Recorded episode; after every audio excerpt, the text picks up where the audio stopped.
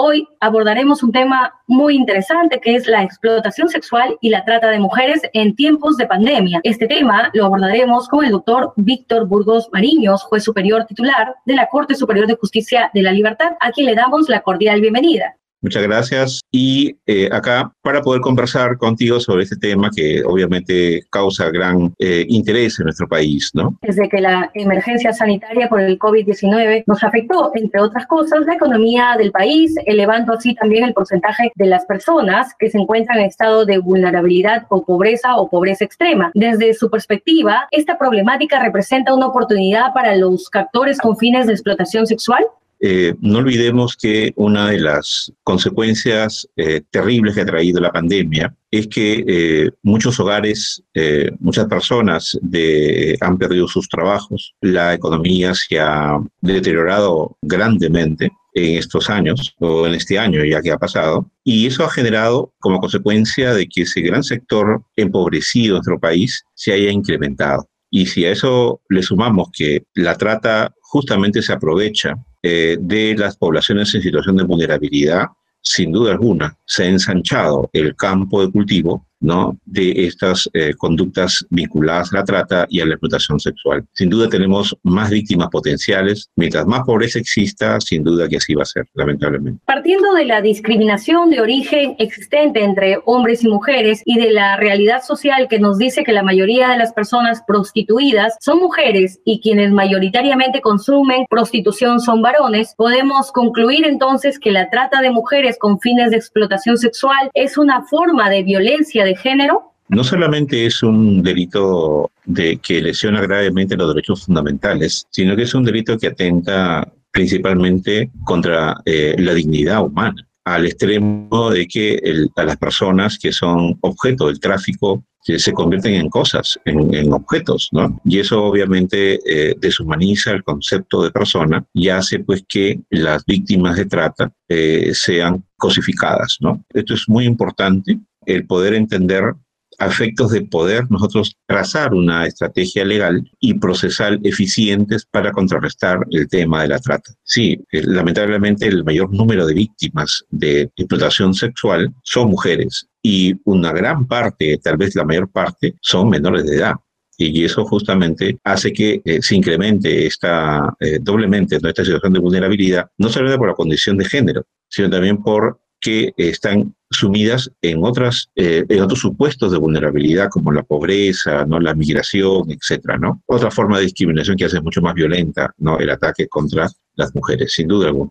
Eh, si podemos afirmar que incluso estando en épocas de pandemia se vienen manifestando los verbos rectores que asisten a la conducta delictiva del delito de trata de personas o estamos ante conductas delictivas que se encuentran operando de manera alternativa. Eh, a partir del decreto legislativo 1323 del 6 de enero del año 2017, en nuestro país se legisla y se separa el delito de trata con las conductas previstas en los artículos 153 y 153A, las formas agravadas, como las, las conductas que tradicionalmente hemos conocido como captación, transporte, traslado, acogida, recesión, retención, que pueden ser realizadas por cualquier persona. De las conductas que aparecen con esta nueva ley penal, que son las conductas denominadas conductas de explotación humana y concretamente el artículo 153b de explotación sexual y el 153c de explotación laboral. De tal manera que actualmente nosotros tenemos dos tipos de delitos que se vinculan estrechamente entre ambos. La conducta de explotación sexual o laboral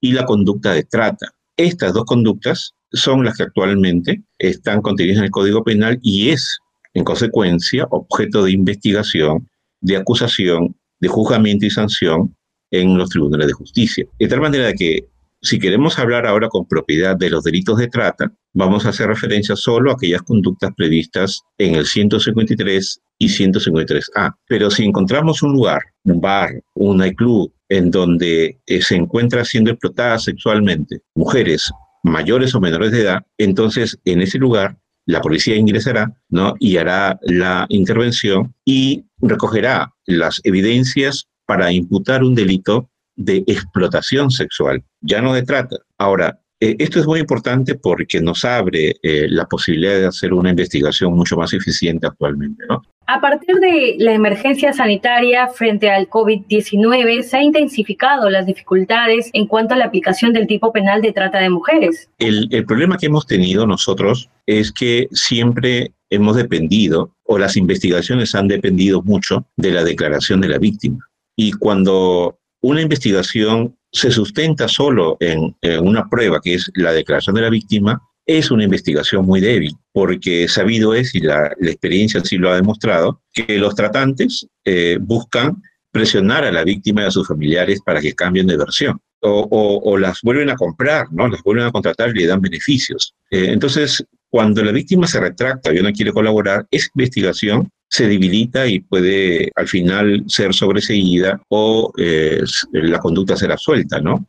Entonces, eh, ese es el gran problema que hemos tenido nosotros y que venimos teniendo nosotros en el tema de la trata, cuando lo vemos al delito como si fuese un delito contra la libertad de la persona. Y eso no es así. Incluso en una parte de nuestra historia reciente, la Corte Suprema, en un acuerdo plenario del año 2011, llegó a establecer que fue in, in, incluso eh, eh, el bien jurídico la libertad individual, generando justamente este tipo de interpretaciones. Felizmente, posteriormente, la Corte Suprema, a través del acuerdo plenario 6-2019, hace el giro adecuado en la interpretación del bien jurídico y llega a establecer que el bien jurídico ya no es la libertad individual, sino de la, la, dignidad humana. Lo que hablabas en tu primera pregunta de la cosificación, ¿no? Entonces, y esto es muy importante porque eso permite ahora proteger mejor los derechos vinculados a las víctimas eh, de trata y de explotación sexual.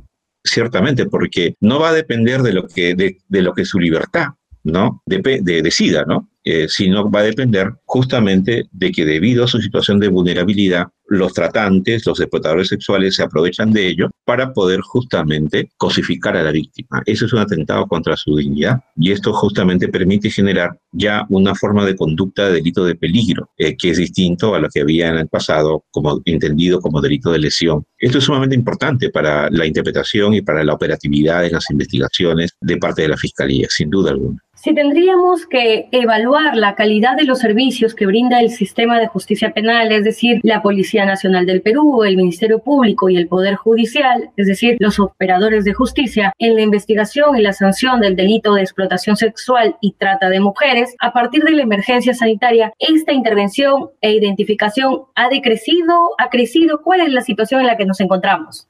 Nosotros hemos medido adecuadamente, bueno, la estadística así lo ha indicado, y en el Poder Judicial se maneja estadística, por ejemplo, del año 2018 y 2019. Básicamente, de los 244 casos judicializados del 2018, eh, solamente se lograron 65 condenas y de 213 casos judicializados del 2019 se han logrado 49 condenas. Y en una estadística eh, del año 2020, en los primeros meses todavía no se cuenta con toda la información del 2020, este, todavía se, eh, se, eh, hemos, hemos logrado tener una información que solamente hay 19 condenas. Entonces, eh, esto nos muestra cómo se está comportando eh, el sistema judicial, el sistema de justicia, ¿no? Frente al problema de la trata. Y eso nos hace sospechar que, en efecto, desde el punto de vista de la investigación, todavía tenemos problemas para poder hacer una investigación eficiente que garantice una efectiva sanción de estas conductas. Y en cuanto al tratamiento que debemos dar a la víctima, no se puede diferenciar porque en los procesos, como ya he mencionado, todavía se tiene la práctica de depender mucho de la declaración de la víctima. Y cuando se depende mucho de la declaración de la víctima, se le obliga a declarar, se necesita que declare una vez y, y, y así el proceso la revictimiza. Y en una forma de poder proteger este,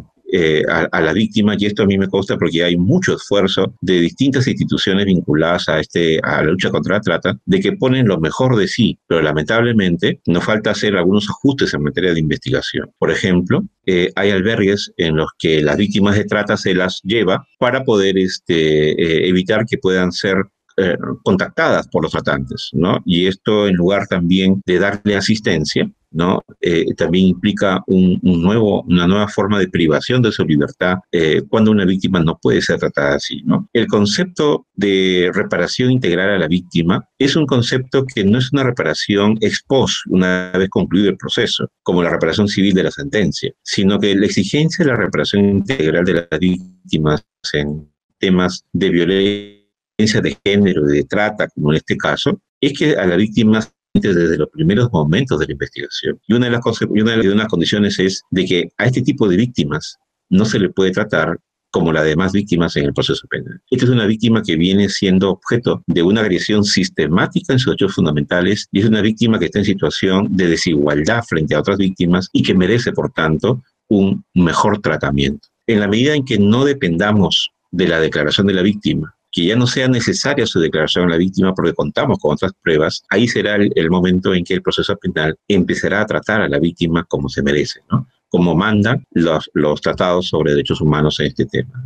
Con las restricciones brindadas por el gobierno a partir de la pandemia, ¿se ha venido presentando casos de explotación sexual y trata de mujeres en nuestro país? Hemos sido testigos de numerosos operativos que se han dado en discotecas, bares, nightclubs eh, respecto a vulneración a las restricciones por la pandemia. Y justamente, como he dicho, esta situación de pobreza ha hecho incrementar estas formas de explotación sexual que se hacen ahora con mayor este, facilidad porque los niveles de control es, eh, han bajado por efectos de la pandemia, ¿no? Han bajado y, y eso está pasando, lamentablemente. ¿Cuál sería la aproximación victimológica del perfil de la agraviada que nos deja la pandemia? La víctima en trata es una víctima que ya está atravesando por ciertas limitaciones que le producen un trauma psicológico, un trauma severo, producto de su situación de vulnerabilidad ansiedad, temor, eh, este, baja estima y una serie de,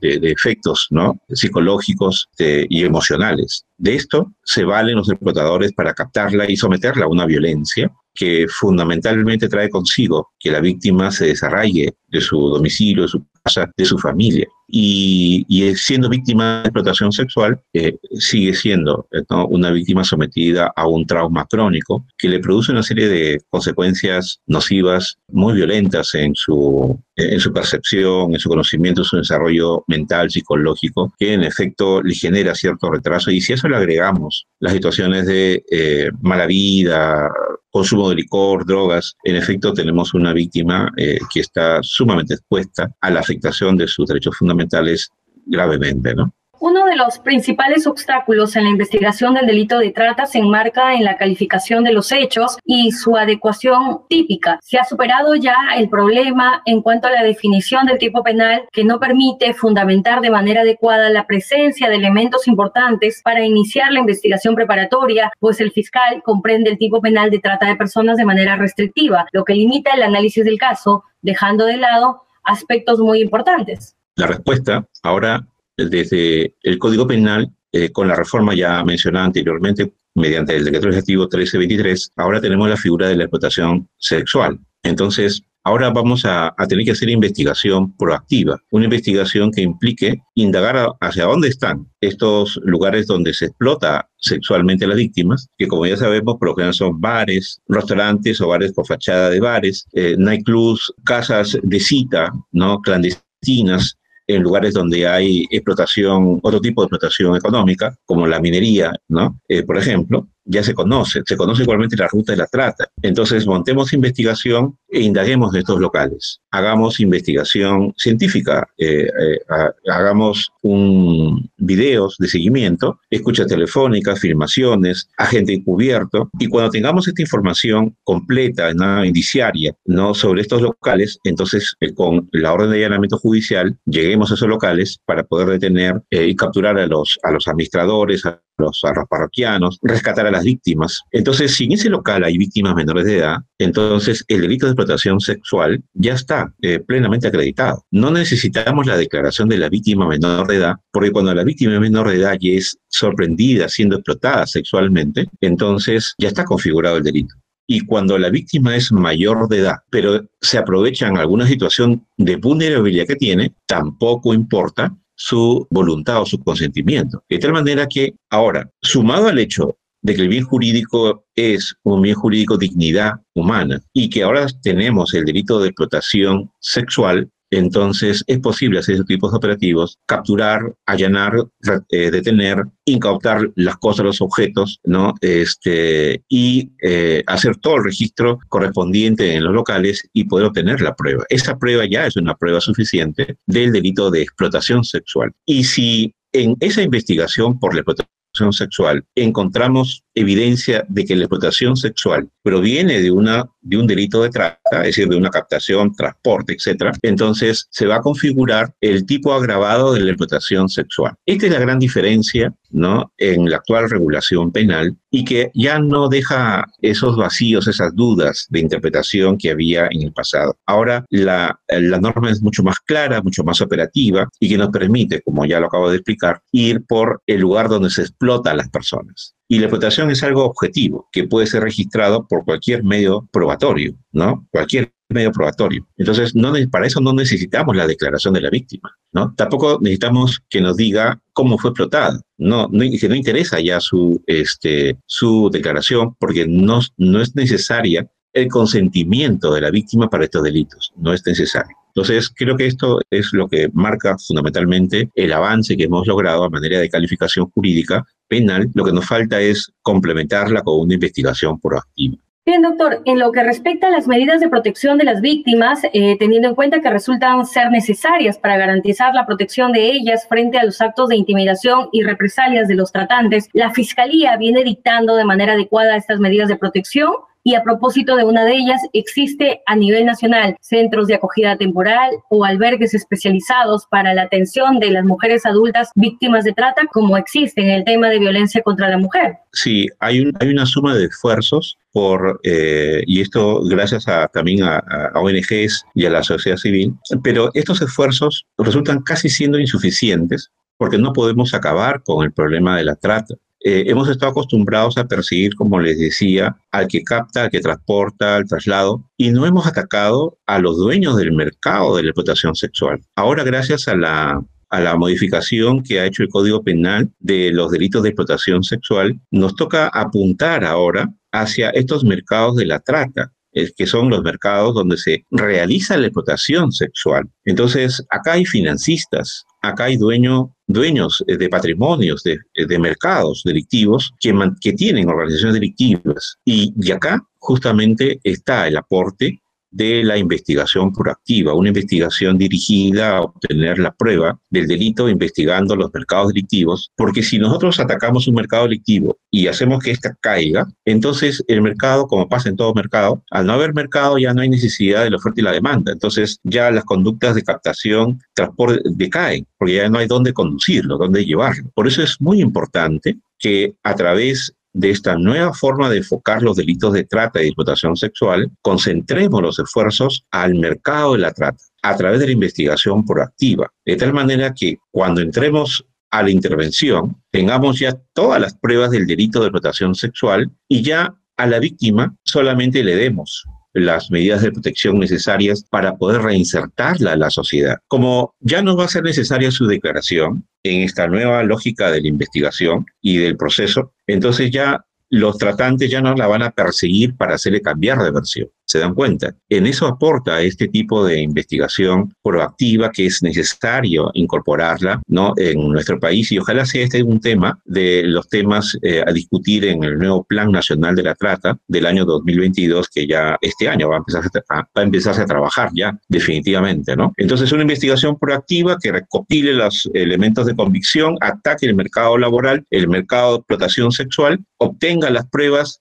de tal manera que no sea, no sea necesaria la declaración de la víctima va a permitir que cuando vayamos a la, a la intervención rescatemos a la víctima y el proceso penal solamente le brinde asistencia, ¿no? apoyo terapéutico, no para poder reinsertarla a la sociedad. Doctor, en esta emergencia sanitaria, el número de denuncias por el delito de trata ha ido incrementándose. ¿Y cuáles son los departamentos que a partir de la pandemia presentan el mayor índice de denuncias por trata de personas? Según las últimas informaciones que hemos tenido, los lugares que muestran mayor índice de denuncias, pues Lima, ¿no? El Cusco, eh, Iquitos, Puno.